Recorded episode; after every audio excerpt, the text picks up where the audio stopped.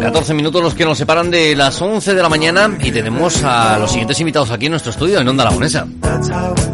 Nos visitan Anabel Lalana e Íñigo Peña. Muy buenos días, ¿cómo estáis? Buenos días. Buenos días. ¿Qué tal? ¿Todo bien? Muy bien. El día un poquito rarete, ¿no? Está nublado. Cachi la mar, qué día más Está raro. nublado, pero no hace frío, está bien. Está bien, bueno, bueno, pues estamos ya casi viendo, vemos en el horizonte ya la primavera, casi, casi. Bueno, pues tanto Anabel como Íñigo nos vienen a hablar de la calle indiscreta. Son educadores ambientales del aula de medio ambiente urbano. Eh, la calle indiscreta, que, que de nuevo tiene sus puertas abiertas. Mm. Contarnos un poquito. Se cerró en el 2015 y se volvió a abrir en mayo del 2019. Y ahí estamos con muchísima ilusión para, para tratar de dar ese mensaje que tratamos de difundir desde el aula y llegar a, a, todo, a todas las personas de todas las edades. El medio ambiente que, que tan preocupados nos tiene, ¿no? Es decir, que, bueno, que vamos tomando notas de según qué cosas, pero hay cosas que todavía no, no las hacemos bien del todo. Sí, nos falta todavía. Por mucho que nos parece que estamos concienciados, queda todavía mucho por hacer, sí. Desde el aula, ¿qué, qué estáis trabajando? ¿En qué estáis trabajando ahora? Bueno, nosotros tenemos eh, dos, dos grandes ideas, dos grandes retos generales en el aula, ¿no?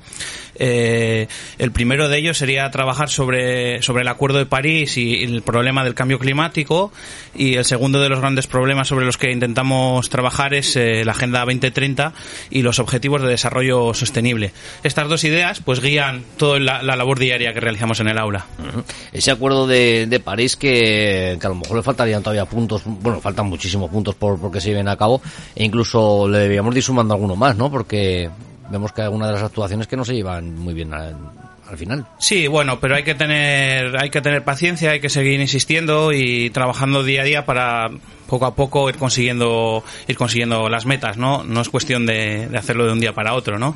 Eh, difícil, difícil que lo hagamos de un día para otro, ¿eh? No, no, yo creo que nuestra conciencia no, no entra por ahí, que poco a poco nos tenemos que ir concienciando de la importancia que tiene eh, cuidar nuestro medio ambiente, todo nuestro entorno y que cuidar a, nuestro planeta, que no sé si es que últimamente se ha enfadado un poquito, pero bueno, hemos visto, hemos tenido esta, esta filomena que hemos tenido a principios de año decíamos, pero si esto no, no tocaba, ¿no?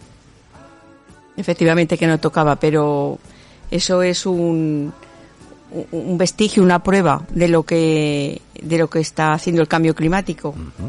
Desde, desde la ventana indiscreta, eh, ¿qué mensaje deberíamos de dar a, a la gente que nos está escuchando?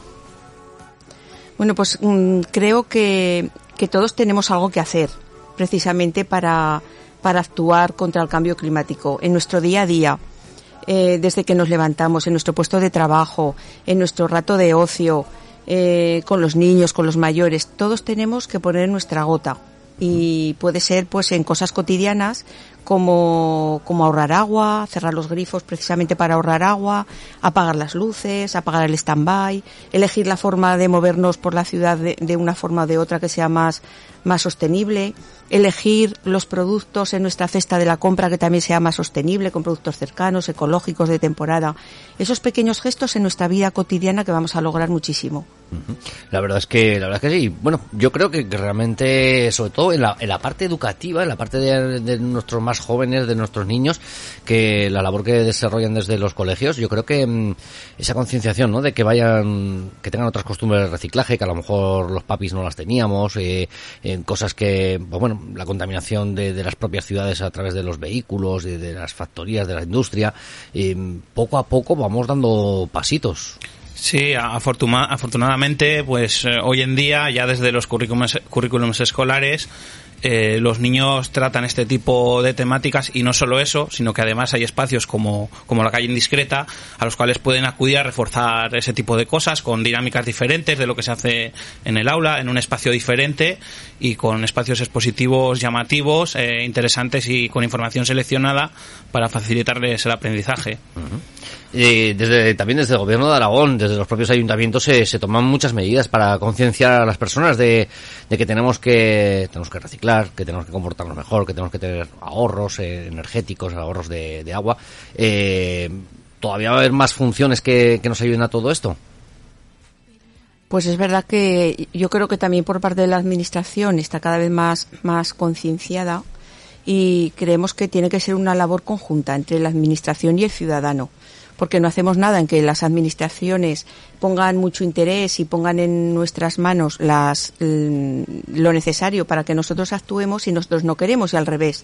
Si el ciudadano está muy concienciado pero no encuentra a su disposición los medios, como puede ser unos contenedores eh, cerca de su casa, más carriles bici, por ejemplo, pues que entonces ahí se dificulta todo ese, e-, e-, ese proceso. Entonces que tiene que ser una labor conjunta.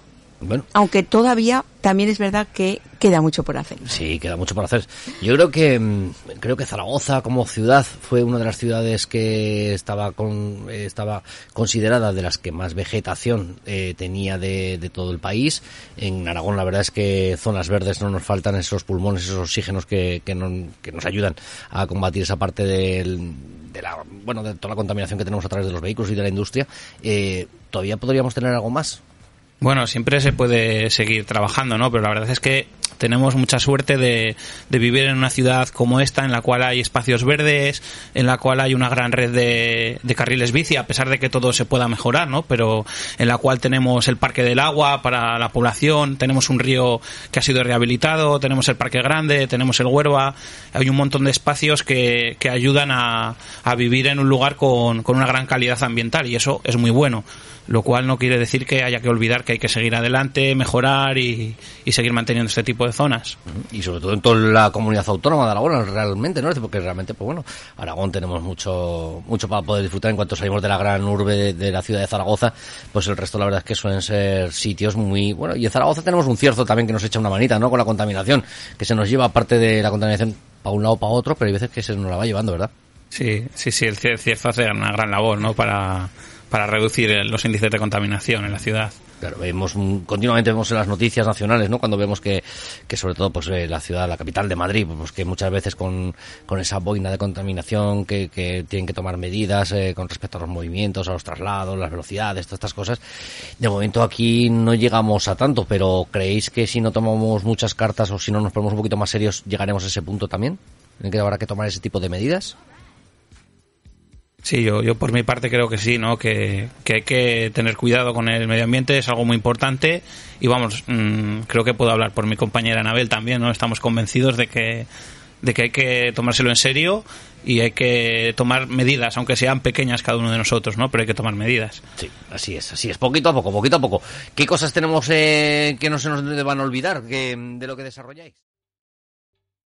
¿Te está gustando este episodio? Hazte fan desde el botón Apoyar del podcast de Nivos. Elige tu aportación y podrás escuchar este y el resto de sus episodios extra. Además, ayudarás a su productor a seguir creando contenido con la misma pasión y dedicación.